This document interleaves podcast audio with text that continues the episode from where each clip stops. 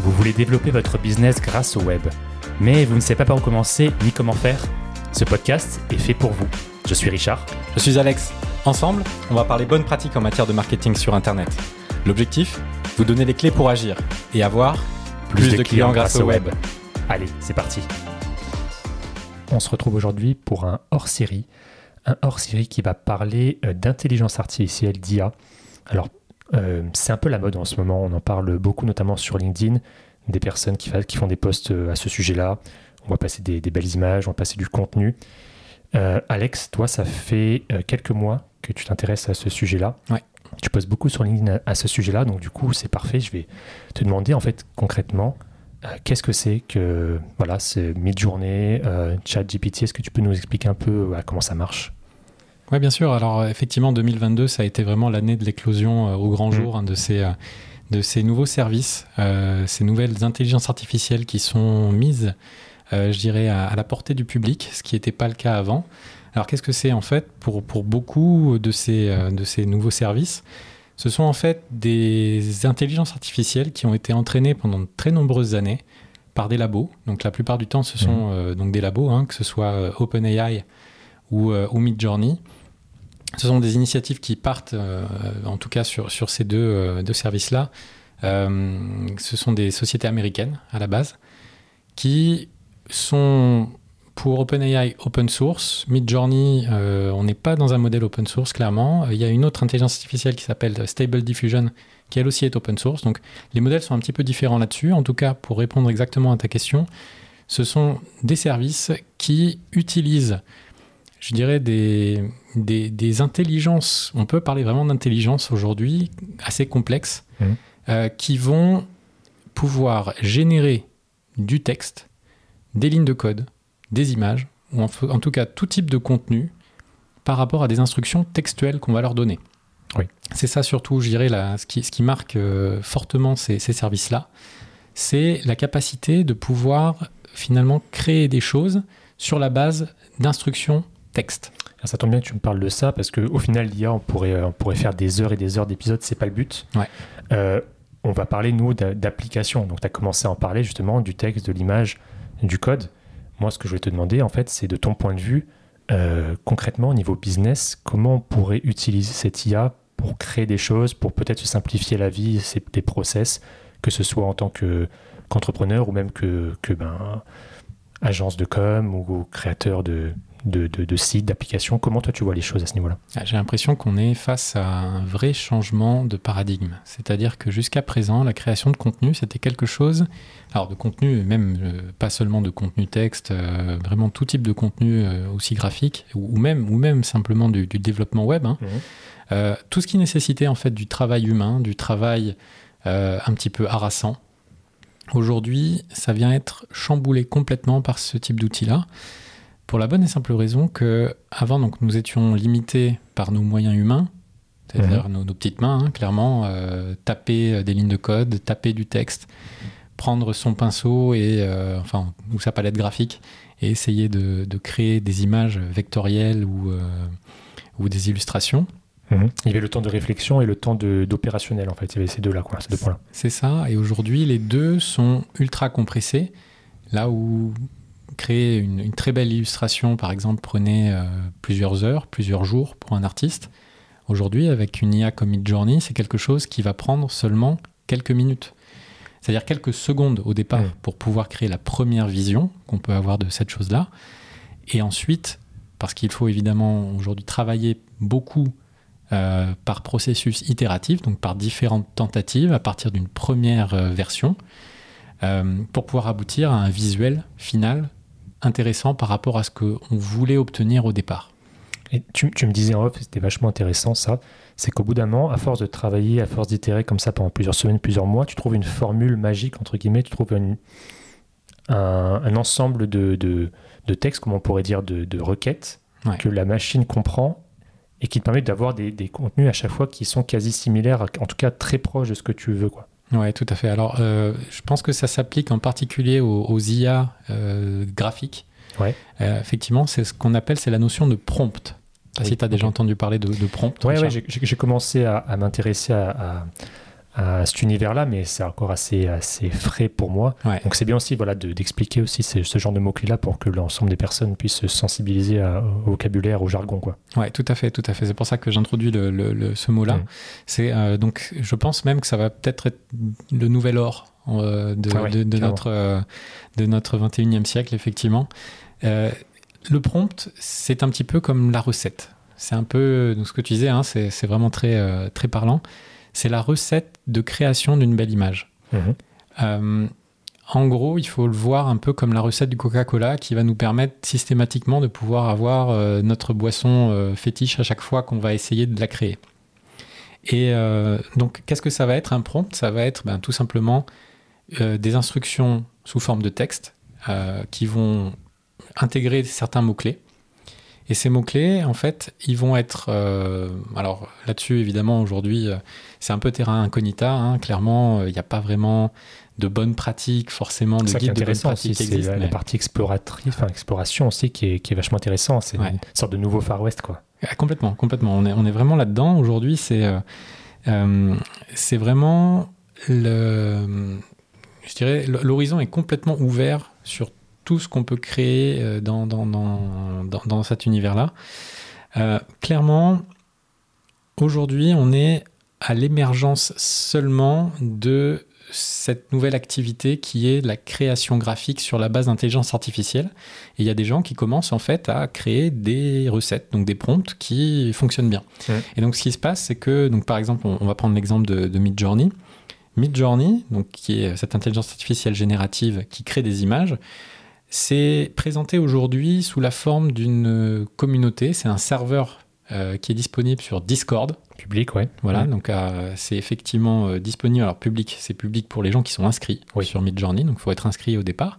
Mais effectivement, ce qui se passe, c'est que potentiellement, on peut utiliser Midjourney, le moteur de Midjourney, on peut en fait l'utiliser directement sur des forums publics. Enfin, publics en tout cas réservés, euh, réservés aux membres. Euh, et ce qui fait que tout le monde peut voir un peu ce qu'on crée. Donc comment ça, comment ça se présente? En gros, c'est un petit peu comme un, grand forum en ligne. Pour ceux qui connaissent Discord, ce sera assez facile de, voir à quoi ça ressemble. Pour ceux qui ne connaissent pas, en fait, c'est euh, voilà, une sorte de forum qui est hébergé dans une application, donc qui est accessible depuis cette application qui, qui s'appelle Discord. Et euh, sur ces forums, il va y avoir différents salons, un petit peu comme un Slack, par exemple, où on va avoir différentes chaînes. Et là, on va avoir, par exemple, la chaîne des ceux qui viennent de commencer, les newbies. On va avoir une chaîne euh, qui va parler de certaines thématiques.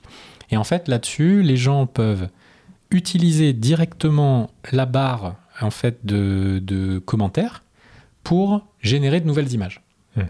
Donc en fait, on envoie directement les instructions de création d'images par l'intermédiaire de ce forum quelque part. Ça, ça a l'air très simple quand, quand tu dis ça. Concrètement, est-ce qu'il faut des notions quand même pour, euh, pour parler à cette intelligence artificielle? Oui, alors il y, a- il y a une documentation hein, qui existe euh, là-dessus, qui est, à mon sens, euh, qui a besoin d'être euh, pas mal euh, travaillée. Euh. Aujourd'hui, elle n'est pas forcément facile d'accès. Déjà, elle est en anglais. Et je, trouve, je trouve aussi que cette, cette documentation n'est pas vraiment complète. En particulier, et c'est dû en fait à, à mon sens, quelque chose de d'assez logique, c'est que c'est une création Midjourney qui aujourd'hui, j'ai l'impression, dépasse un petit peu ses créateurs. C'est-à-dire qu'elle est capable de faire des choses qui n'étaient pas forcément prévues au départ. Euh, ce qui tu, fait tu veux dire en fait qu'il n'a pas le temps de, de mettre à jour sa documentation parce qu'il y a de nouvelles choses qui apparaissent, euh, de nouvelles fonctionnalités en tout cas qui apparaissent toutes seules. Alors, c'est pas vraiment ça, mais on va dire que en l'utilisant, on peut faire des choses qui sont pas forcément prévues. C'est-à-dire, c'est- c'est c'est pas une fonctionnalité en tant que telle, mais c'est à l'usage développer des techniques. Hmm. Euh, un petit peu comme un footballeur, par exemple, pourrait développer de nouveaux jongles qui étaient pas, enfin, qui n'existent pas dans les règles du foot à la base, mais euh, voilà, qui sont autorisés et que du coup, on, on est capable de faire. Donc là, c'est un petit peu la même, la même idée, c'est-à-dire qu'il y a des utilisateurs qui arrivent à créer euh, des visuels ou des formes de visuels d'une manière, donc en utilisant le texte, mais d'une manière qui est pas forcément prévue au départ par le programme. C'est-à-dire que le programme a ses propres paramètres, il a ses options qu'on peut effectivement imposer. C'est-à-dire qu'on peut utiliser un petit peu comme des boutons quelque Mhm. part qu'on va aller euh, qu'on va aller activer. Euh, mais je dirais que la- l'art de et c'est un vrai art maintenant de de créer un texte de prompt, donc un texte pour générer euh, son image, ça devient quelque chose qui se travaille, qui se qui s'améliore au fur et à mesure. Et euh, c'est ça en fait aujourd'hui qui, qui, fait vraiment toute la, toute la beauté et, l'intérêt en fait de cet outil, c'est qu'on est capable par la pratique de pouvoir aller euh, l'utiliser au maximum de ses possibilités, même au-delà de ce qui avait été prévu par ses créateurs au départ. Et du coup, qui se professionnalise alors? Oui, alors pas, pas encore exactement. C'est en cours potentiellement. Ça pourrait être éventuellement un nouveau travail. Bah déjà, déjà, ce qui se passe, on parle de Midjourney. Là, Midjourney est dans un état assez particulier puisqu'il n'est pas encore en accès, euh, je dirais, complètement libre. Hmm. C'est-à-dire que Midjourney aujourd'hui n'est pas. on est encore dans la phase de recherche en fait là-dessus. C'est pas un produit, même si on peut, on peut souscrire effectivement un abonnement, etc. Là-dessus, ce n'est pas un produit qui est censé être disponible pour le grand public, il faut quand même euh, déjà passer le seuil de la page d'accueil qui, euh, pour beaucoup, euh, déjà est un peu perturbante. Oui, oui. qui a l'air technique assez rapidement, quoi. Voilà. ensuite, il faut s'abonner à Discord. Ensuite, il faut comprendre comment fonctionne effectivement le mécanisme intérieur. C'est pas hyper intuitif, c'est pas facile d'accès et c'est pas fait pour. Grosso modo, aujourd'hui, ils font, je pense qu'ils ont fait exprès de rendre ça compliqué pour faire en sorte qu'il y ait, euh, une communauté vraiment impliquée là-dedans et de gens qui veulent justement essayer de, professionnaliser l'outil. Eh ben justement, voilà, c'est là où je voulais en venir, c'est que cette communauté-là va commencer à, prendre de, l'expérience, de l'expertise. C'est notamment, ça commence à être ton cas. Je, vois, je te vois, je vois tes posts sur LinkedIn. Les, gens pourront les constater sur ton profil. Les images sont de plus en plus travaillées, de plus en plus soignées. Enfin, y a, y a, y a on sent qu'il y, y, a une vraie patte, qu'il y a un vrai travail ces personnes-là seront peut-être amenées plus tard à en faire soit leur métier, soit une partie de leur métier, soit de l'intégrer à leur métier, du, peu importe qu'ils soient graphistes, développeurs, quoi que ce soit. Donc on tend quand même vers une sorte de professionnalisation de ce, de, ce métier-là. Je pense aussi. Euh, alors, c'est pas vraiment un métier aujourd'hui. Alors, certains euh, l'appellent souffleur d'IA. Mhm. Donc, euh, c'est littéralement essayer de de d'écrire les bonnes instructions textuelles pour pouvoir obtenir ce qu'on souhaite. Hmm. Je pense que c'est vraiment ça l'idée au départ. Donc en fait, ça ne créerait pas un emploi, mais ça permettrait de d'améliorer un emploi existant. Par exemple, un graphiste qui veut chercher de l'inspiration, un développeur qui veut de l'aide sur des lignes de code, euh, ou qui veut une inspiration aussi sur euh, une maquette de site, par exemple, c'est plutôt ce genre de ce genre d'application, quoi. Ben, disons que avec ces IA là, on peut voir la chose de différentes manières. Il y a différentes applications possibles. On peut les utiliser dans un premier temps pour être inspiré. Mhm. C'est-à-dire qu'on n'a pas vraiment d'idée de ce qu'on veut faire. On sait que par exemple qu'on veut faire une réalisation graphique ou euh, on sait qu'on veut raconter une histoire. Mhm. On va lui dire, on va lui donner quelques petites instructions et on va la laisser tourner. Et on va voir ce qu'elle sort.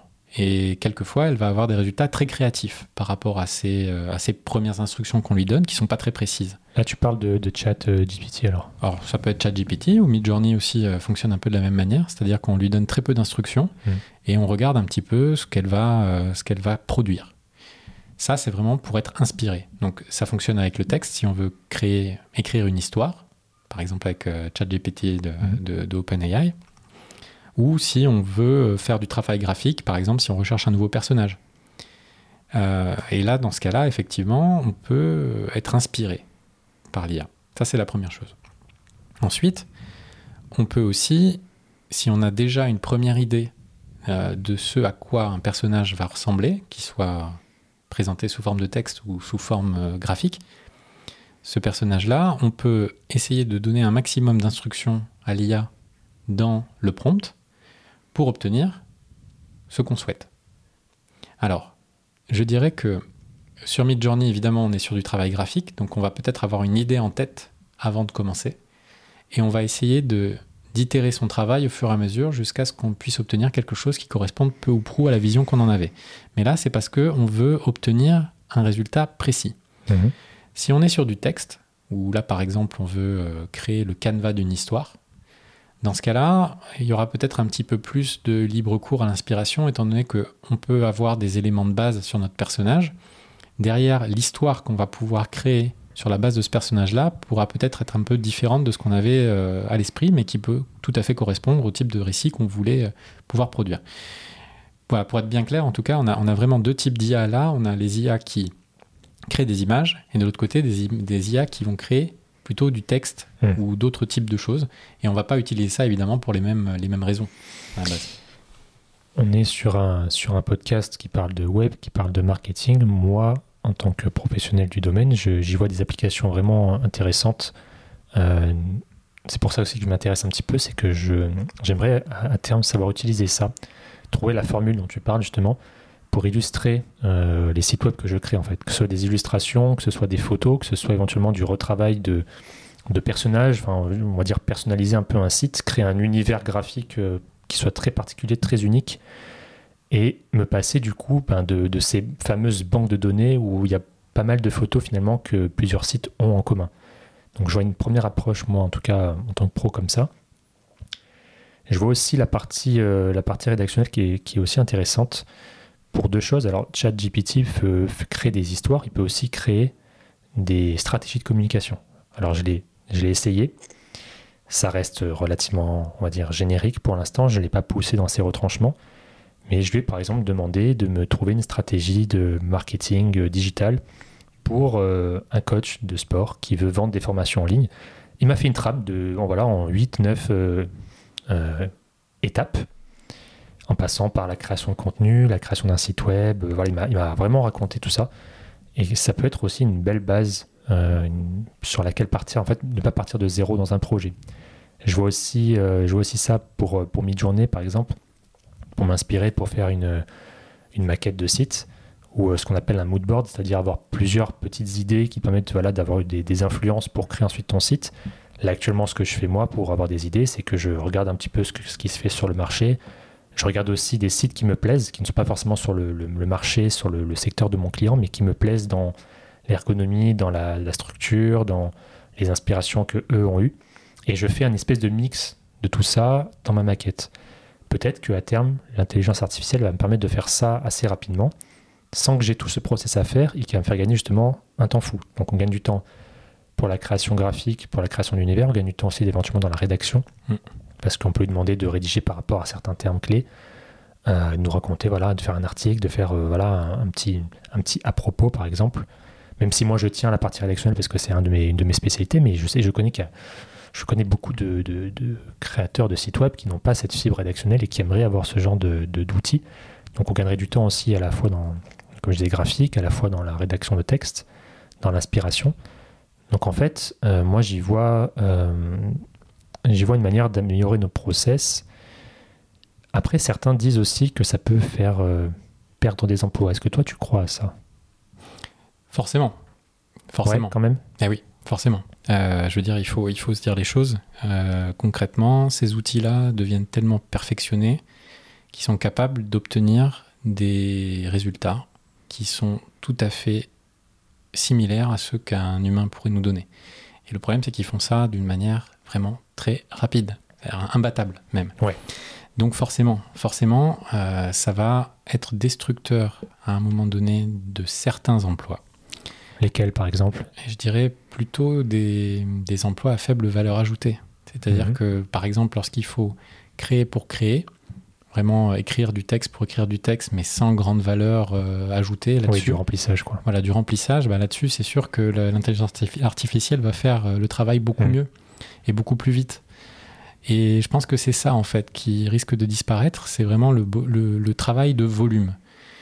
Alors que le travail en valeur, euh, celui-ci va rester, euh, je pense, en revanche, euh, très représenté et, et très valorisé, parce que l'intelligence artificielle a évidemment encore ses limites là-dessus. Le problème aussi, c'est la, la fiabilité de Mhm. ces IA. C'est-à-dire que même si aujourd'hui elles sont très très très euh, perfectionnées, euh, qu'elles ont des, des résultats qui sont stupéfiants, il y a des fois où effectivement on obtient des choses qui sont pas exactement ce qu'on voulait au départ. Il faut, ont- il faut les coacher, comme tu me disais en, en Ouais. finalement. Et c'est justement, ça rejoint aussi euh, ce que je disais tout à l'heure sur la professionnalisation. C'est qu'à terme, peut-être que le métier, par exemple, de, de graphiste ou de créateur de site web, ce sera en partie donc de réfléchir à tout ce qui est stratégique. Et sur la partie professionnelle, ce sera plutôt que de faire soi-même le, code ou le, ou le, logo, etc. C'est plutôt de donner des indications à, l'IA pour qu'elle le fasse elle-même. Mais il y a toujours cette supervision de, du- de l'humain, au final. Ouais, alors en, fait c'est exactement ça. Je pense que les IA, plutôt que de venir concurrencer l'humain, même si encore une fois, je, le répète, il est certain qu'il va y avoir un petit peu de destruction d'emplois à, cause de ça. Euh, mais je pense vraiment que ça va être plus un outil au service euh, du professionnel hmm. euh, qui va permettre de décupler vraiment ses capacités plus qu'un destructeur vraiment de profession. Moi, je le vois comme ça, ouais. C'est comme par exemple la création d'un site web en, lui-même il y a 15 ans. C'était du code. Enfin, tu étais bien placé pour parler, tu, tu connais déjà à ce moment-là. Ouais. C'était du. Tu connais le code ou tu ne connais pas le code. C'est ça les, profils marketeurs rédactionnels tels que moi n'avaient pas vraiment de, de, de, possibilité de créer sans apprendre euh, le HTML, le CSS, etc. etc. Sont venus des, outils, euh, des, ce qu'on appelle des builders, avec WordPress, puis ensuite euh, voilà, Elementor, Divi, ce genre de choses, qui permettent maintenant à des profils tels que le, tels que le mien de créer des sites qui sont tout à fait fonctionnels, beaux, modernes, etc. Mais en étant bah, beaucoup plus, enfin, c'est beaucoup plus facile, quoi. C'est, je ne code pas vraiment. Enfin, je, je c'est, du, c'est presque du drag and drop. Il y a peut-être des petites euh, corrections éventuellement de temps en temps. Mais tout ce que je veux dire, c'est qu'en fait, c'est, un outil qui permet à des, à des gens qui sont basés sur la, plus de créativité, plus de stratégique, de faire de l'opérationnel. Moi, je vois plus ça comme ça, en fait. Je vois pas vraiment de destruction d'emploi à proprement parler. Pour moi, si euh, si l'IA peut tout faire à la place d'un humain, c'est que, bah, c'est que le travail de l'humain avait peu de valeur ajoutée au final. Ouais, c'est ça. Et c'est, c'est en quelque sorte un écrémage, on va dire, euh, classique, comme ça pourrait être peut-être dans, dans 10, 15 ans. Euh, dans les supermarchés, plus aucune caissière, par exemple, plus aucun caissier, plus aucune caissière. Ça peut être, ce sera directement des, des, des machines qui scanneront automatiquement. Je suis allé, dernière fois, je suis allé à Decathlon, c'est incroyable. Je ne vais pas faire de pub, hein, j'ai pas de, j'ai pas d'affiliation, mais sur à Decathlon, tu prends ton panier, tu le mets, dans, tu le mets sur, le, voilà, sur la machine et elle te scanne automatiquement tous tes produits. C'est hyper rapide, c'est hyper facile, tu n'as aucun, aucune erreur possible.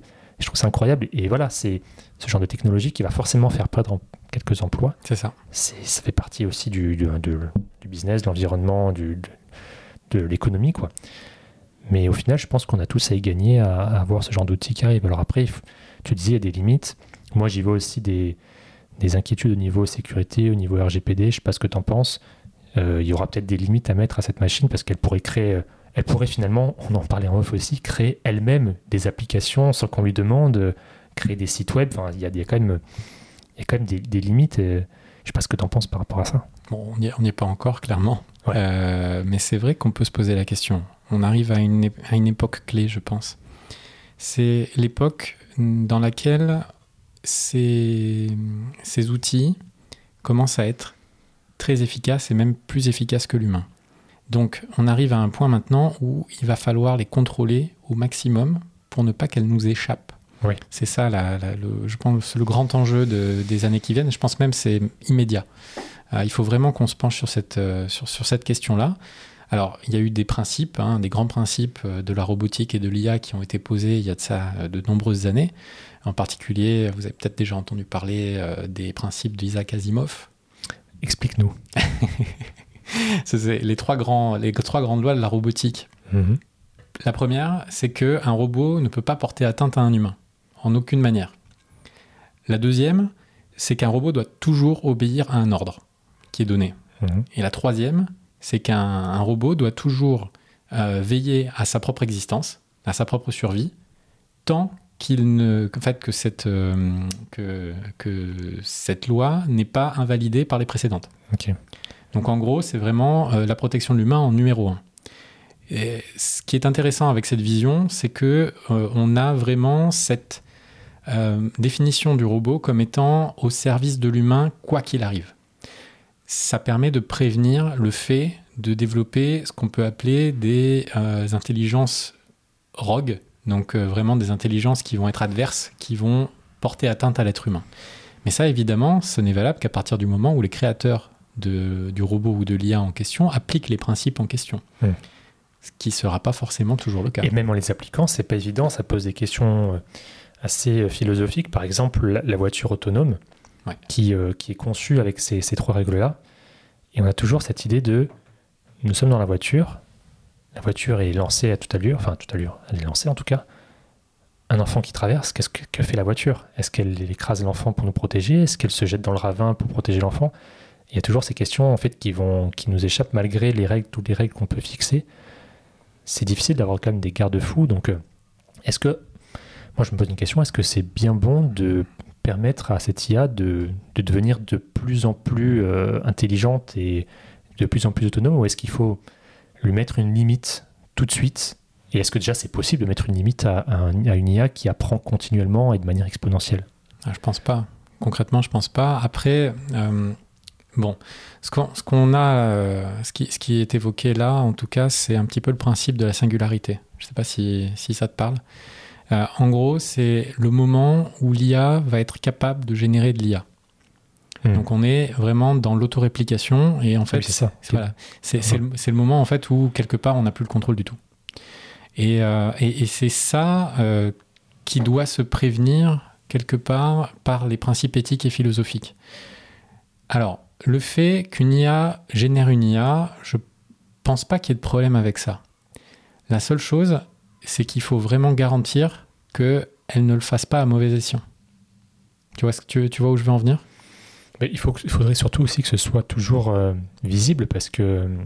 Enfin, il faudrait qu'un être humain puisse monitorer ça parce que si l'IA le fait dans son coin sur euh, un espace euh, qu'il a créé qu'on ne peut pas accéder, c'est hyper dangereux parce que ça veut dire qu'il peut créer des choses qui peuvent nous surprendre à tout moment. C'est ça aussi. Est-ce qu'il est capable de faire ça? Est-ce que l'IA est- sera à terme capable de générer son propre environnement, de créer ces trucs un peu en voilà discrètement euh, sous les radars Est-ce que c'est genre quelque chose qui peut être euh, envisageable ça? Euh, Je pense, oui, tout à fait. Alors, on n'y est pas encore, encore une fois. Euh, Je pense que c'est plutôt une vision à peut-être 50, 60, peut-être même plus loin Ouais. euh, années. Ça commence peut-être déjà de maintenant. Voilà, donc on, on commence déjà un peu à, à- à évoquer ces sujets-là. La chose, je pense encore une fois, hein, c'est c'est vraiment les ingrédients qu'on y met au départ. Parce que certes, une IA peut être un petit peu en jeu libre à un moment donné. Cependant, on en reste quand même les créateurs à la base. Je veux dire, ça part pas de zéro. Euh, ça part vraiment d'instructions initiales. Et tant qu'elle a des principes qui la guident, même si à un moment donné, elle prend une certaine indépendance dans son processus de, de création, logiquement, on devrait s'attendre à ce qu'elle continue sur sa voie. Mais je dirais que finalement, on peut, on peut voir le parallèle avec un enfant. Mhm. C'est-à-dire que c'est pas parce qu'on élève bien ou qu'on pense bien élever un enfant qu'il va devenir une belle personne. Et là, j'ai l'impression que c'est un petit peu la même chose. C'est-à-dire que quelque part, on va un peu euh, lancer une pièce en l'air. C'est-à-dire que soit euh, on se dit effectivement, on limite complètement les développements, et euh, dans ce cas-là, on, on met en place des principes d'éthique forts qui doivent être respectés au niveau international. Encore une fois, ça va être un petit peu compliqué parce que de toute façon, euh, vu le nombre d'êtres humains qu'il y a sur Terre et d'êtres humains qui sont capables de pouvoir développer des systèmes de ce type-là, bah, mine de rien, euh, ça va être compliqué de s'assurer que tout le monde respecte bien l'éthique euh, globale. Euh, après, voilà, c'est un peu une pièce en l'air. C'est un peu comme finalement élever un enfant et se dire, je ne sais pas du tout comment il va être. Par contre, je vais essayer de faire le maximum pour que quelque part, il puisse aller dans le bon sens. Pour suivre cette image, si cet enfant-là se comporte mal, il ira en prison. Dans certains pays, il, il- bah, il sera tué à peine de mort. Est-ce qu'on peut appuyer sur un bouton pour euh, emprisonner une IA, pour la supprimer totalement? Ou est-ce qu'à partir du moment où elle est lancée, où elle est créée, euh, on, ne peut plus la- l'arrêter en fait? Mais je crois que c'est à nous de prévoir ce genre de, de garde-fou, hein, clairement. Euh, ça fait partie des contre-mesures potentielles. Alors après, voilà, là, on voit vraiment très très loin, hein, encore Oui, une fois. bien sûr. Très loin du, de, même de l'intérêt du podcast et du, du, du marketing et du web en, en général, mais c'est intéressant aussi comme d'avoir cette conversation sur euh, jusqu'où peut aller l'IA. Quoi. Bah, disons qu'à la base, faut pas oublier que c'est l'électronique. hein. Euh, ça reste animé par des serveurs. Demain, si on veut l'arrêter, il suffit d'arrêter les serveurs. Mm. Par contre, faut pas oublier non plus qu'on est dans un réseau Internet qui euh, a cette capacité à être livré, livrable partout, partout dans le monde. Mm. Alors, on n'est pas dans de l'Internet décentralisé complètement aujourd'hui. Euh, on n'est pas dans un modèle avec des réplications de données euh, d'ordinateur à ordinateur. On reste quand même dans un réseau qui a des nœuds et, euh, et qui a voilà, des nœuds qui centralisent une partie de l'information.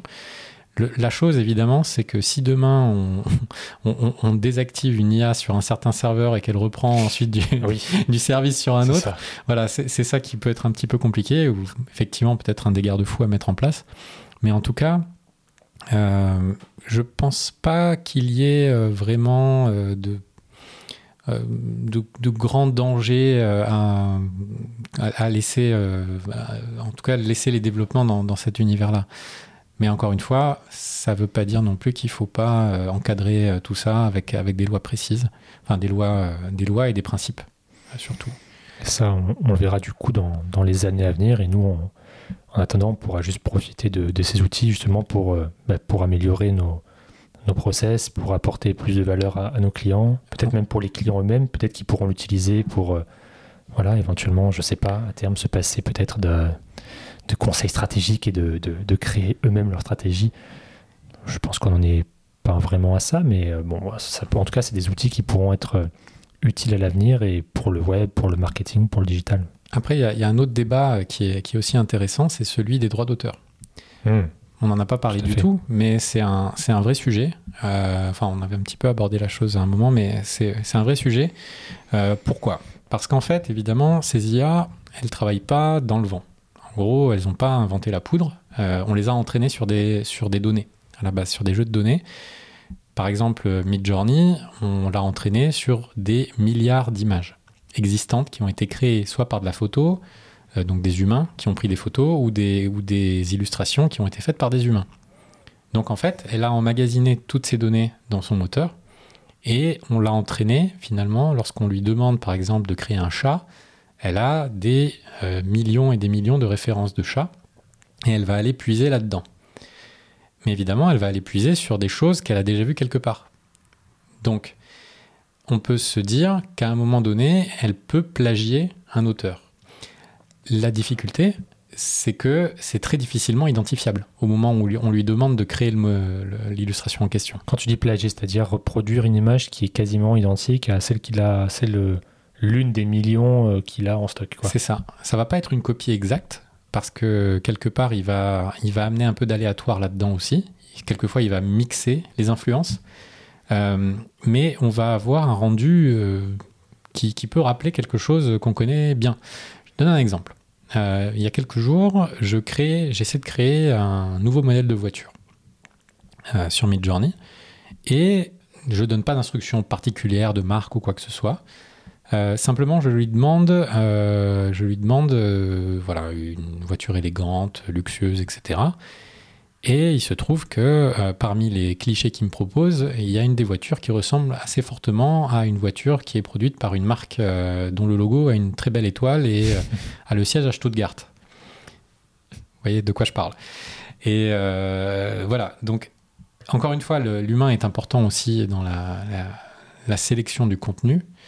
Euh, si on voit effectivement que l'IA fait du travail qui a l'air euh, vraiment plagié de quelque chose d'existant, c'est là que l'humain doit intervenir et dire attention, tu vas pas dans le bon sens, moi je veux quelque chose de différent de ça, je veux pas euh, que ce soit cette marque-là en particulier, je veux une création originale. Et est-ce qu'on peut pas aussi imaginer que dans, dans les, mois, les années à venir, il y ait un outil qui permette justement de détecter ça automatiquement en comparant à des milliers d'images? Par exemple, je me rappelle à une époque, je m'amusais à faire ça. Google proposait ça en fait. On, lui donnait, on lui mettait une image, au lieu d'écrire un texte, on lui donnait une image et il essayait de la retrouver sur d'autres sites. Et souvent, on, voyait que cette image, bah, elle est utilisée sur plein d'autres sites. Est-ce qu'on ne peut pas du coup lier ça à, à ce genre d'outil pour bah, justement empêcher, euh, empêcher le, plagiat? Et du coup bah, se dire bon, on peut utiliser cette, cette image sans problème, elle, n'a pas été trouvée par l'IA. Par dans l'idéal, euh, il faudrait effectivement que ce soit euh, au sein de l'outil même de pouvoir faire cette contre-vérification. Après, je suis sûr que ça va, si ça n'existe pas déjà, ce sera forcément proposé et je pense que c'est un, bon, une bonne contre-mesure effectivement pour vérifier que le travail qu'on fait ne soit pas entre guillemets attaquable. Après, il faut bien avoir aussi en tête que aujourd'hui, il y, a un vrai, vrai, vrai sujet hein, sur, sur cette propriété intellectuelle. Euh, par exemple, euh, iStock, qui est euh, mhm. une des plus grandes banques d'images, aujourd'hui interdit complètement, mais vraiment complètement, le fait de publier dans son catalogue des images qui sont créées par des intelligences artificielles. Donc je suis certain que par exemple iStock va utiliser ce type de, bah, d'outils mhm. pour vérifier que le contenu qu'on lui envoie n'est pas plagié. D'ailleurs, je pense qu'ils l'utilisent déjà pour, pour une bonne partie voilà, de, de, leurs images classiques. Sauf que là, au lieu de comparer simplement à des images existantes, on va aussi essayer de voir est-ce que tu peux trouver des traces dans l'image dans, dans en question qui permettent d'identifier que ça vient d'une intelligence artificielle. Ouais. Donc il y a les deux. après, à mon sens, le fait que ça vienne d'une intelligence artificielle n'est pas un problème. Le, plagiat en est forcément, bien évidemment. Mais globalement, quand on crée quelque chose, même sans IA, on a tous des, euh, des inspirations. Euh, les, les meilleurs chanteurs, les meilleurs acteurs ont tous des inspirations de personnes passées. Parfois, on, remarque certaines mimiques, certaines tournures de phrases, certaines pattes graphiques qui font fortement penser. D'ailleurs, c'est pour ça qu'on parle d'influence quand on parle aux artistes. Donc, sans aller jusqu'à jusqu'au plagiat, évidemment, il y a toujours des influences. Donc après, c'est à mon sens, il ne faut pas non plus trop euh, brider l'IA en lui disant qu'il ne faut pas du tout que ça ressemble. À mon sens, il peut y avoir des éléments qui peuvent ressortir par moment. C'est vraiment pour moi le, fait de faire un copier euh, quasiment collé d'une œuvre qui, qui, est déjà existante qui là, pour le coup, il pose des problèmes de, droit d'auteur, à mon sens. Ouais, ouais. Après, euh, alors on peut voir aussi une autre chose. Euh, par exemple, dans, dans, les prompts, donc dans les instructions texte à envoyer, on peut par exemple dire je veux une image, je veux un, un tableau euh, par exemple de la mer, qui aurait été peinte par Picasso. Hmm. Et là apparaît la notion d'intentionnalité. Oui, effectivement. Moi, alors c'est un point de vue très personnel. Il hein. n'y euh, a pas de, il y a, rien d'officiel là-dessus. Clairement, les lois sont pas du tout euh, axées là-dessus. Moi, je pense que il y a d'une part cette notion d'intentionnalité qui est importante. C'est-à-dire qu'à partir du moment où je ne dicte pas à l'IA euh, une instruction précise pour plagier quelqu'un en particulier ou pour plagier un style en particulier, déjà, je me dis, on prend une première sécurité. Hmm. C'est encore une fois, c'est pas c'est pas le Graal, c'est pas automatique, mais je me dis, il y a déjà une première sécurité enclenchée où on se dit, déjà, je montre l'instruction source que j'ai donnée à l'IA si un jour je suis embêté par quelqu'un déjà, j'ai un moyen de pouvoir me défendre en disant, regardez, j'ai demandé à l'IA de créer quelque chose, mais sans avoir d'intention de plagier au départ. C'est les preuves de bonne foi qu'on pourrait éventuellement donner aussi dans le cadre du RGPD, où on va montrer à ces organismes-là qu'on a fait en tout cas euh, ce qu'on a pu à notre niveau pour euh, se mettre en conformité. Donc déjà, ça, ça pourrait être une première étape. C'est ce que je me dis, ouais. C'est ce que je me dis. Après, c'est pas automatique. Hein. Je suis pas juriste non, plus, donc euh, c'est clairement pas le Graal. Encore une fois, c'est pas c'est pas une recette, c'est pas un mode d'emploi. Mais voilà, moi, en tout cas, confronté à ce, souci-là, je me dis déjà, dans ma démarche euh, de créateur sur cette plateforme-là, euh, j'essaie de le faire de manière éthique. J'essaie d'utiliser ça avec mes propres instructions, avec ma, ma propre manière de faire, mais sans aller piquer directement dans l'œuvre de quelqu'un d'autre de manière intentionnelle. Voilà, ça je pense c'est la première chose. Et puis après, effectivement, il y a cette, cette logique de se dire, euh, si un outil existe pour voir si je peux confronter le cliché, l'illustration avec euh, quelque chose d'existant, enfin en tout cas une, banque, de données euh, très large de choses et qui peut me dire si effectivement c'est plagié ou pas, ça peut permettre effectivement de, hmm. bah, de, se conforter un petit peu quant à l'originalité. Oui, voilà, ce serait dommage de se priver d'un outil aussi, efficace pour des questions comme ça qui pourraient, à mon sens, être résolues par ce genre d'outil-là. Bon, après, le, l'avenir nous dira ce qui a été trouvé à ce moment-là. Là, on fait que supputer sur, euh, sur ce qu'on disait à un, Far West. Il n'y a pas encore de règles. Euh, voilà, donc on, essaie de trouver des règles, mais, mais bon, ça viendra à l'avenir.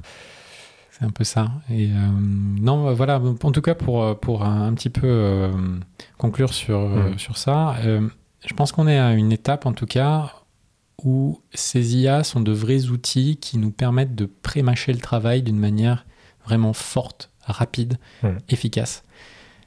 Ça ne veut pas dire qu'on est capable vraiment d'avoir des produits finis avec ça aujourd'hui, clairement, un petit peu. De temps en temps, on a des. Alors, sur Midjourney, on peut avoir des, clichés qui sont vraiment excellents. Par contre, il faut vraiment itérer plusieurs fois, plusieurs fois, plusieurs fois pour avoir quelque chose de correct par rapport à notre vision originelle. Euh, sur euh, ChatGPT et sur euh, OpenAI, de manière générale, c'est un petit peu la même chose. C'est-à-dire qu'on ne va pas forcément obtenir exactement ce qu'on souhaite euh, du premier coup. Il faut réitérer, réentraîner le modèle jusqu'à ce qu'on arrive plus ou moins à ce qu'on veut. Donc la, part euh, d'entraînement, la, part d'implication de la personne qui mmh. utilise l'outil est hyper importante. Et derrière, ce qu'on crée avec ça peut être une très belle base de travail à enrichir d'une manière euh, différente. Mm. Par exemple, si c'est de l'illustration graphique, avec euh, du travail sur Photoshop ou, euh, ou sur Illustrator, pour venir enrichir l'image. Par exemple, euh, si on a besoin de créer une affiche, on pourrait tout à fait créer la base de l'affiche en graphisme sur Midjourney Mhm. et derrière réutiliser cette, cette image, l'enrichir avec du collage, avec du texte, avec peut-être des effets un petit peu différents, et retravailler tout ça pour obtenir un vrai produit fini. Je pense qu'aujourd'hui, c'est vraiment l'application numéro un qu'on peut faire de ces outils-là. C'est en fait en faire une base de travail pour accélérer le processus, mais ça ne se tient pas de soi. C'est-à-dire qu'en gros, si demain on doit lui demander de créer une affiche pour un film, je suis pas certain qu'on puisse obtenir un rendu pro 100% tout de suite, clairement. Oui, c'est clair. Surtout qu'en plus, dans, ce cadre-là, tu as des acteurs aussi. Des acteurs qui ne sont pas forcément très connus ou pas connus de l'IA. Et c'est très difficile, du coup, de, refaire, ressortir euh, ces personnages-là dans, dans un contexte de, de- d'affiches de, film. Par contre, tu, à mon sens, tu peux créer des affiches publicitaires avec une ambiance et rajouter, comme tu disais, ces, compléments, c'est le, produit de deux, trois personnes éventuellement euh, en plus, euh, quelques, quelques textes.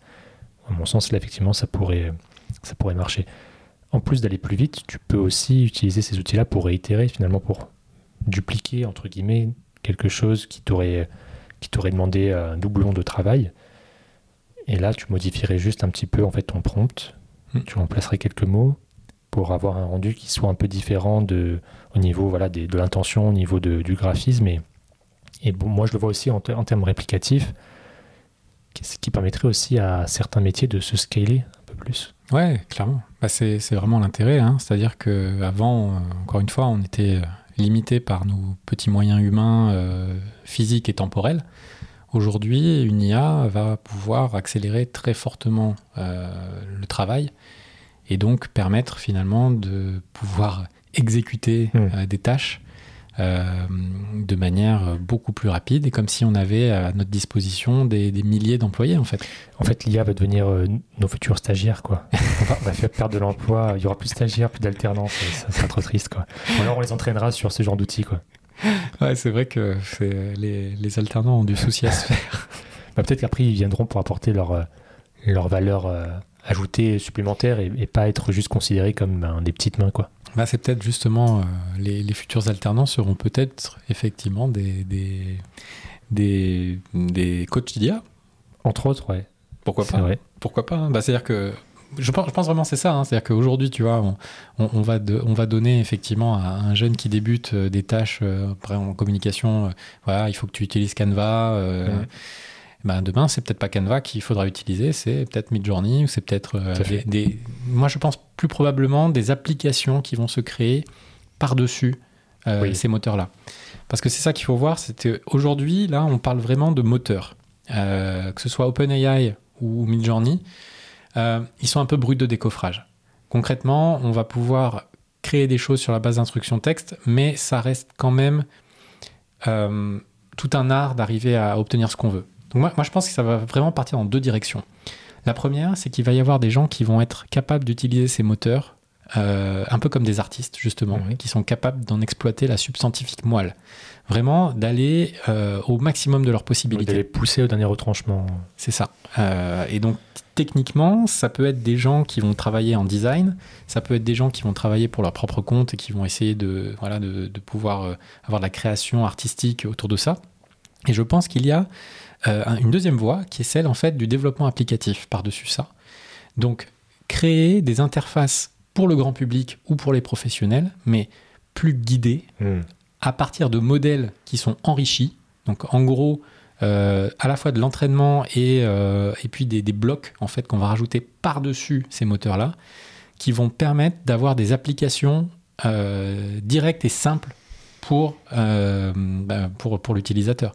Et on le voit, c'est ce que tu me montrais tout à l'heure en off, justement, Mhm. c'est, ce sont ces, ces applis, par exemple, dans lesquelles on envoie une photo de nous et on va nous représenter sous différentes formes, etc. Ça, ou du texte, finalement, du texte que tu envoies, finalement, un mini prompt Ouais. qui sera beaucoup moins développé, mais qui permettra à l'IA de, de donner déjà quelque chose qui sera très loin de ce qu'on peut faire sur, euh, sur euh, les, outils dont tu as parlé, Midjourney notamment, Mais effectivement, moi, je, pense que dans les, les, mois, les années à venir, c'est vrai qu'il y a un effet de mode malgré tout euh, par rapport à l'IA, mais je pense qu'il y aura quand même une certaine partie de la, population, on va dire une certaine communauté qui va continuer à utiliser ça.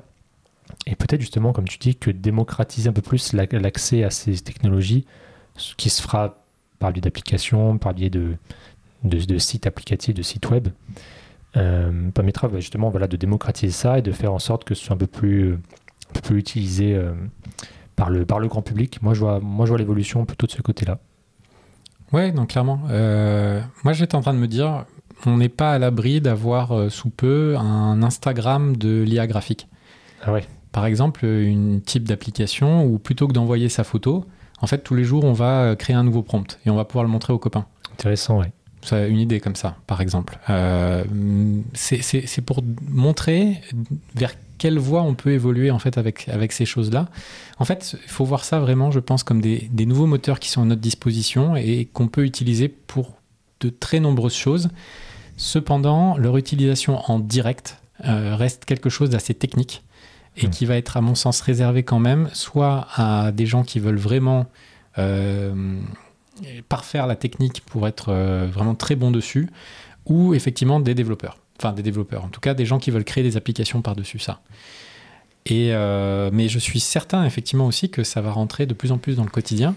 Mais je suis certain également que demain, tu n'auras pas 60 euh, millions d'utilisateurs de, Midjourney en France. Clairement, pas, non. En France. On ne va pas tous se mettre à ça, clairement pas. Euh, ça va être réservé à certaines personnes qui veulent vraiment devenir coach de ce type d'intelligence artificielle, de gens qui veulent l'utiliser pour leurs besoins propres. Mais je pense vraiment que finalement le grand public ne va pas vraiment s'en rendre compte de, de ce basculement vers l'IA, parce que ça va être utilisé par des applications qui ne vont pas être perçues comme étant elles-mêmes mmh. des IA. Ils, le verront dans leur quotidien, mais sans s'en rendre finalement compte, ou alors ils s'en rendront compte, mais, mais sans plus, mais n'utiliseront pas ça, parce que c'est finalement, ça restera un outil de, boulot, comme peut l'être euh, euh, les outils que tu utilises pour développer tes sites, ou pour développer les miens, comme peut être les outils de création graphique comme Photoshop. Euh, création de voilà, montage vidéo, enfin, ce genre de choses qui ne sont pas réservées à tout, tout, public, qui peuvent être accessibles au tout public, mm. Mais qui ne le sera pas de facto parce que ben, chacun a son, après son travail, son métier, ses passions. Donc ça va se démocratiser, mais pas au point d'être utilisé par tout le monde, ça c'est sûr. clairement, mais de toute façon, on, le voit un petit peu déjà. Euh, donc ChatGPT qui est arrivé il y a de ça quelques semaines, en fait, est une interface pour le grand public euh, qui utilise les modèles d'OpenAI. Euh, les modèles d'OpenAI, ils existent depuis un petit moment, il y en a eu plusieurs successifs, et je pense que c'est vraiment déjà une, belle illustration de, mm. ce mouvement-là. C'est-à-dire que vous voulez interagir avec ChatGPT, il suffit de lui parler. Vous lui posez une question, un peu comme vous posez une question sur Google, et vous obtenez une réponse mm. qui est structurée, qui a été euh, en fait déjà pré-entraînée euh, justement par-dessus les modèles. Un modèle, c'est, ça va être une, une comment dire, un petit peu comme un algorithme, en gros, qui va euh, être entraîné à répondre à certaines, euh, à certaines tâches. On peut comparer ça à, peut-être à, Siri ou justement à, Google. Euh, je ne sais plus comment s'appelle l'intelligence artificielle de Google, mais on va leur demander des choses et ils vont bah, nous les afficher, nous les, les reproduire. Est-ce que, tu, est que toi, tu, tu comparais ça à ce genre d'outil Alors, je ne connais pas exactement la structure de Siri. Euh, ce qu'il y a, c'est que je pense que Siri a dû avoir plusieurs, euh, versions. Euh, quand, quand, je parlais de modèles au niveau d'OpenAI, c'est que ce sont des entraînements à partir de jeux de données. Et en gros, ça va être, on peut voir ça comme différentes versions d'une même application. Donc après, est-ce qu'il y a eu plusieurs versions de Siri Je pense? C'est simplement que mhm. nous, en tant qu'utilisateurs, on n'avait pas l'information là-dessus. On ne sait pas, oui. Concrètement. En tout cas, sur OpenAI, euh, on avait la possibilité pendant un, bon, en tout cas de, bons mois, en tout cas, de, tester mhm. euh, ces différents modèles qui ont été euh, créés de manière successive et qui ont différentes caractéristiques. C'est-à-dire qu'il y en a certains qui ont été entraînés pour faire certaines tâches, d'autres pour faire certaines tâches. Je donne un exemple. Il y en a certains qui vont être entraînés pour créer du code. Hmm. Il y en a certains qui vont être entraînés pour répondre à des questions comme si vous étiez sur Wikipédia. Hmm. Voilà, c'est ça des, en fait, des modèles. Ce sont des spécialisés. Quoi. Voilà, il y, a une, spécialisation sur euh, ce qu'on va pouvoir produire par rapport à ce qu'on entre dedans. OpenAI permettait aussi et permet toujours de pouvoir créer son propre modèle par-dessus des modèles existants. Mm. C'est ça aussi tout l'intérêt de, de cette API. Et donc, moi, mon point, c'était justement de montrer que en créant, donc en utilisant ces, ces modèles existants et en rajoutant de la logique propre par-dessus à ce qu'on veut créer, on est capable de créer derrière des applications qui sont plus simples à percevoir par le grand public euh, parce que justement, elles- déjà, on va pas leur faire peur avec cette euh, notion d'intelligence artificielle qui est certes un catchword, donc un, petit mot valise qui permet euh, voilà, de dire oh, regardez, c'est fantastique ce qu'on fait, c'est génial, c'est moderne, etc. Mais je pense aussi qu'il y a un côté à la fois euh, difficile d'un point de vue. euh, comment dire C'est pas éthique, mais euh, on va dire que je pense qu'il va y avoir un moment où l'humain va commencer à se méfier de tout ça. Je sais pas ce que tu en penses, mais euh, peut-être demain, si tu dis euh, qu'il y a de l'IA dans, dans ce que je propose, on peut avoir aussi un espèce de phénomène de personnes qui vont se liguer contre ce Ouais. mouvement-là. C'est marrant, ça fait penser à un, à un jeu vidéo justement. Alors je sais plus le nom de ce jeu vidéo, c'est mon petit frère qui y jouait. Et en fait, je, je le regardais jouer. Et en fait, on- dans l'histoire, c'est des, en fait, des robots qui, euh, qui sont conçus entre autres ben, pour l'aspect sécuritaire, etc. Donc, y avait, donc là, ce personnage c'était un robot euh, policier qui est totalement humanoïde, qui, qui est très difficile à percevoir entre un homme et une, une machine. Et on, voyait un, un pan de la population qui ne leur faisait pas confiance et qui en plus les insultait parce qu'ils savaient que c'était des, des robots. Et c'est vrai que je trouve ça très humain au final. Il y aura, il y aura certainement une grande partie des gens qui verront ces, ces trucs-là comme des, comme des robots et qui seront euh, qui, qui auront pas envie d'interagir avec eux du tout, quoi. Ouais. Qui, qui seront vraiment contre, euh, même si le même si le robot leur rend service, même si- s'il est très bienveillant, etc. y aura ce rejet-là. Et moi, je pense que ouais, je pense que ça va ça, ça, ça, de- ça devrait aussi euh, créer ce genre de, de, de, de problème, si on peut appeler ça un problème dans, dans, notre, dans notre quotidien, en tout cas, je pense, ouais. Mais je pense qu'on peut même pas parler au futur. C'est-à-dire qu'on le vit déjà Oui, aujourd'hui. ouais. Moi, je le vois quand, quand je crée euh, des images et que je les diffuse quelquefois sur LinkedIn, ou même euh, j'ai vu sur, sur Twitter certaines réactions, où je vois des gens qui ont des réactions vraiment hostiles. Alors, pas forcément ultra hostiles, Mhm. mais je vois déjà des commentaires du type Je ne veux absolument pas utiliser ça. Euh, éthiquement parlant, je suis contre. Je veux conserver ma création humaine. Mhm. Euh, et je, quelque part, je ne m'abaisserai jamais à utiliser euh, ben voilà, les, des moyens robotiques Mhm. pour pouvoir faire, faire le travail. C'est le début, à mon sens. hein. C'est les Ouais. premiers, voilà, c'est les, les premiers, premières, voilà, les premières phrases comme ça clés qui, qui font penser que il y aura, il y aura une certaine partie de la population qui, qui rejettera ça. Mais euh, c'est, on, le sent, hein. on le sent vraiment euh, venir avec euh, en plus ce sentiment, donc c'est ce dont on parlait tout à l'heure, cette, cette idée que l'IA viendrait remplacer l'humain, viendrait le mettre au chômage. Ça, ça émerge, ça émerge vraiment dans, l'inconscient collectif. Vous qui, qui nous écoutez, euh, on est très curieux de savoir ce que, ce que vous en pensez. Alors ce, cet épisode-là euh, sera disponible comme d'habitude euh, sur, sur nos plateformes Ocha, sur Spotify, mais on va aussi le publier sur LinkedIn. Ouais. Donc on serait vraiment très curieux à l'issue de cette écoute si vous pouvez nous donner un- votre avis, en fait, un petit commentaire.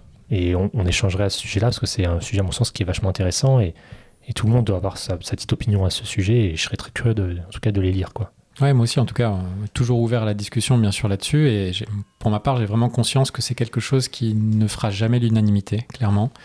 Euh, en revanche, moi, ce que je me dis, c'est que de tout temps, lorsqu'un un mouvement technologique est lancé, euh, qui est révolutionnaire, qui a de vrais atouts et intérêts pour faciliter la vie de l'humain, eh bien, on aura beau lutter contre ce mouvement-là, finalement, on n'arrivera jamais à l'arrêter. Et euh, ça a été euh, le cas euh, depuis, depuis les révolutions industrielles, hein, clairement. Tous ceux qui ont essayé de se, mettre en travers de la technologie, en général, n'ont pas réussi à, vraiment tenir le coup très longtemps. C'est toujours un équilibre en fait entre les bénéfices apportés par cette technologie et les inconvénients. Si la, la balance est largement positive, à mon sens, la, la techno perdurera à jamais. Quoi. Ouais, je pense aussi. Après, c'est ce qu'on disait tout à l'heure. Euh, ça ne veut pas dire qu'il faut laisser faire la chose euh, n'importe comment. Arriver à l'encadrer. euh, et je pense que nous sommes à une époque où on a vraiment énormément besoin de philosophes et de les impliquer en fait là-dedans, clairement. Euh, ce sont des choix qui vont entraîner nos sociétés, je dirais, qui vont impliquer nos sociétés clairement pour, euh, pour de très très nombreuses années. Et il faut vraiment pas qu'on rate ce virage. donc voilà, c'est d'où l'intérêt vraiment de mixer les, expertises et les, et les talents sur, mhm. ces, sur ces développements-là. Après, bon, on verra un peu ce qu'en ce qu'en fait le politique. Oui, oui c'est toujours ça. c'est toujours les quatre derniers mots, quoi. Voilà, parce que ouais, forcément, ça, ça, va arriver, je pense aussi. Euh, avec certainement beaucoup d'intérêt aussi, puisqu'on a besoin. Euh, à un moment donné, je pense que le politique va y voir un sujet de chaos potentiel euh, dans les sociétés. Donc, donc c'est certain qu'il va s'en mêler un petit moment, à un moment donné. Je suis pas certain qu'il arrivera forcément à maîtriser tous les aspects. Euh, j'espère surtout, en tout cas, que si des dirigeants politiques s'y attaquent, euh, ils iront euh, s'entourer des bonnes personnes et surtout arriveront à, les écouter, hein, vraiment, parce que c'est un sujet qui, qui est transverse, qui qui est vraiment vraiment vraiment complexe dans tous ses aspects. Et, mais d'un autre côté, il faut certainement pas le prendre à la légère. C'est clair, je suis assez d'accord avec toi sur tout ça. Et puis de toute façon, si les politiques euh, ne gèrent pas ça correctement, peut-être qu'un jour ils seront remplacés par ces IA euh, qui seront plus compréhensibles et qui feront travailler justement ces, philosophes, entre autres. Euh, je pense qu'on a vraiment fait le tour, en tout cas, des, fondaments, des fondamentaux pardon, du sujet. Peut-être que un de ces quatre, si ça vous a plu, on pourra en parler un peu plus en profondeur. Éventuellement, peut-être inviter des personnes qui sont spécialisées, experts de, de ce sujet-là en tout cas, voilà, euh, est-ce que tu as quelque chose à ajouter par rapport à tout ça? Oui, je pense euh, par exemple, euh, si de votre côté vous avez envie de tester ces outils, ça se fait assez facilement, même si l'accès n'est pas forcément très simple de premier abord. Lorsqu'on va voir par exemple Midjourney, il faut arriver à passer au-delà de la page d'accueil. Ouais, mais il y a des tutos sur YouTube qui sont, qui sont bien faits et Clairement. Moi qui au début avais aussi petite réticence, au final je, je, me suis laissé un peu inspirer par, par ça.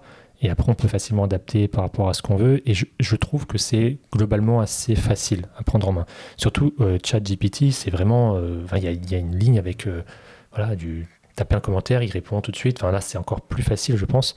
Donc, amusez-vous, testez l'outil. Testez et puis aussi, partagez-nous ce que vous avez créé. C'est intéressant. Ça nous intéresserait beaucoup. Tout à fait.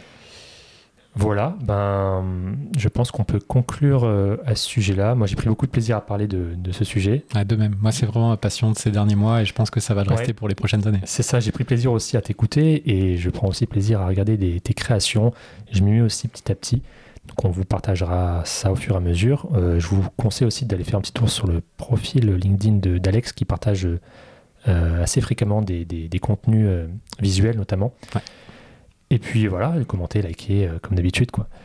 Donc euh, sur ce, euh, on espère que vous avez passé un très bon moment et on vous dit à très bientôt. À très vite. Salut.